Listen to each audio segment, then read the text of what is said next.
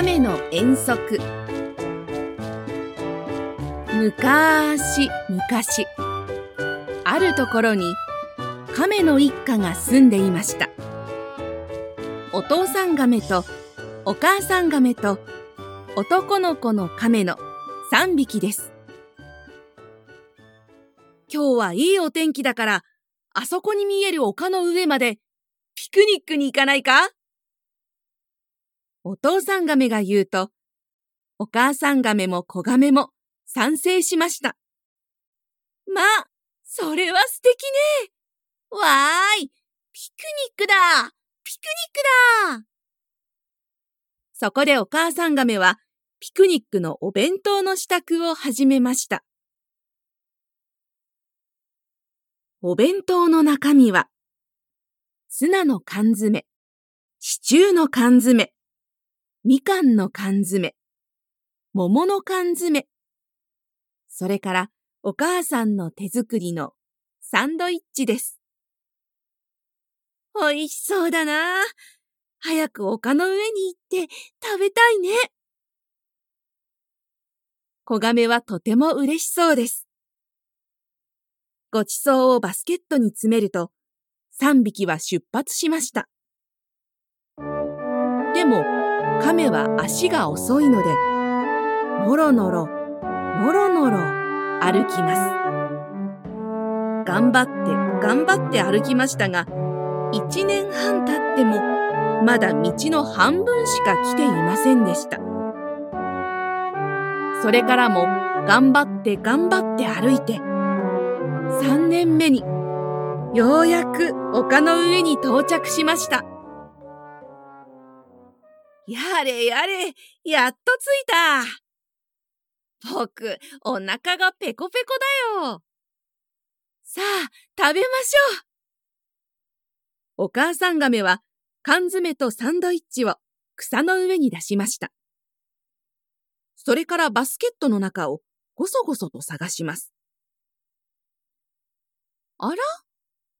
ないわ。お母さん亀はバスケットを逆さにして振りました。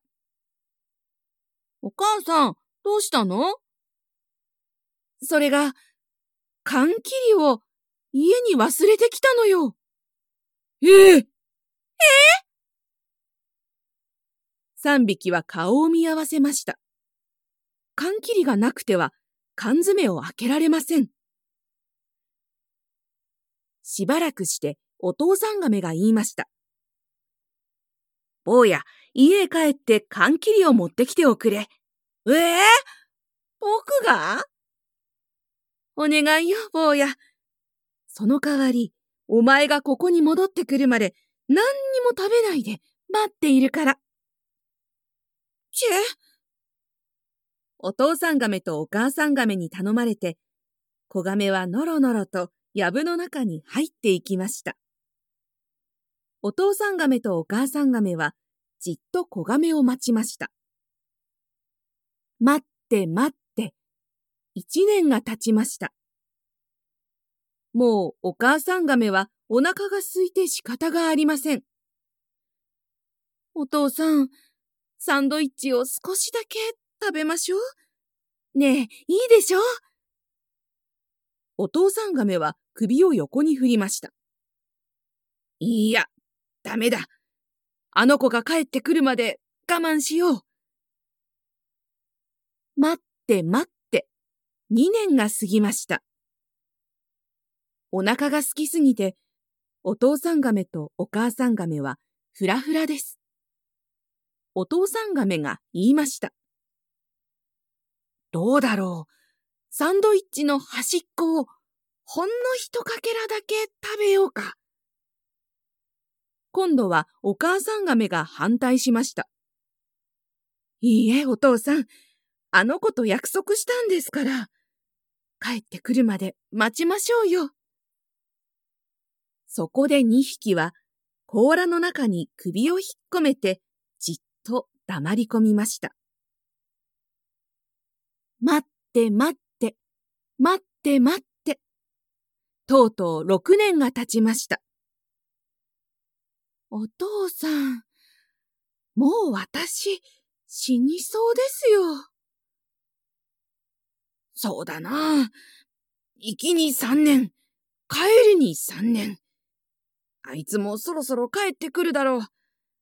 少し食べ始めるか。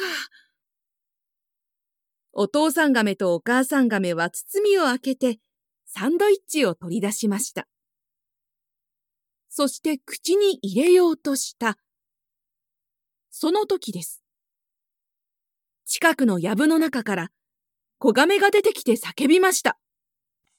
ああ約束を破るの？ずるいな。